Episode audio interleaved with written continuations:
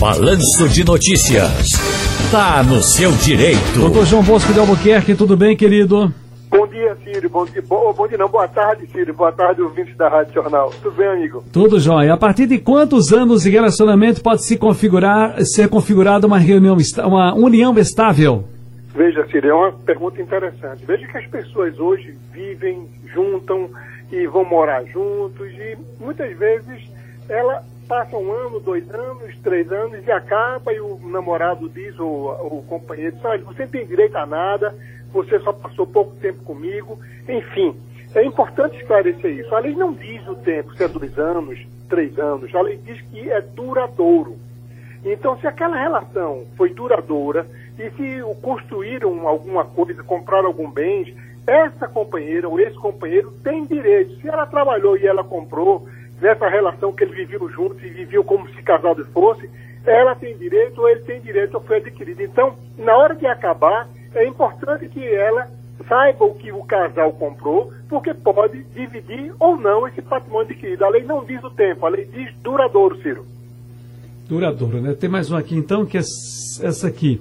Ah, ter um filho fora do casamento configura a união estável?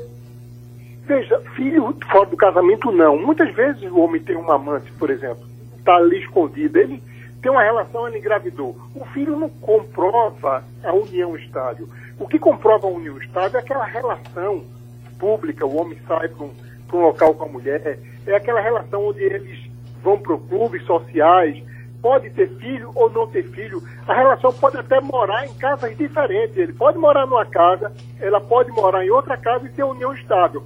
Mas o filho não comprova a união estável. O que comprova é aquele, aquela constituição de família, aquele interesse de construir família duradoura, duradoura, olha o tempo aí, e com filhos ou sem filhos, morando junto ou não morando junto. Mas muitas vezes eu posso ter um filho fora do casamento, um filho avulso, e esse filho não ser da união estável, Ciro. Companheiro cônjuge possui algum direito sobre o bem imóvel construído no terreno do sogro ou da sogra?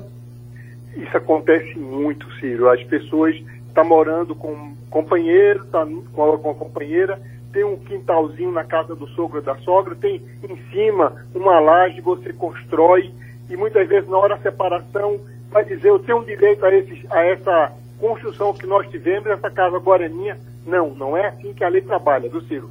Você que constrói em, em terreno dos outros, o terreno é da sogra, é do sogro. Então tenha cuidado. O que você terá direito é as benfeitorias. Então, por isso é importante guardar as notas fiscais de compra de material de construção, de cimento, de tijolo, da mão de obra do, do pedreiro, do eletricista, do telhado que comprou. Guardar essas notas porque você terá direito a receber a metade desse investimento que foi feito no imóvel, pois o terreno, a propriedade, pertence ao sogro, Ciro.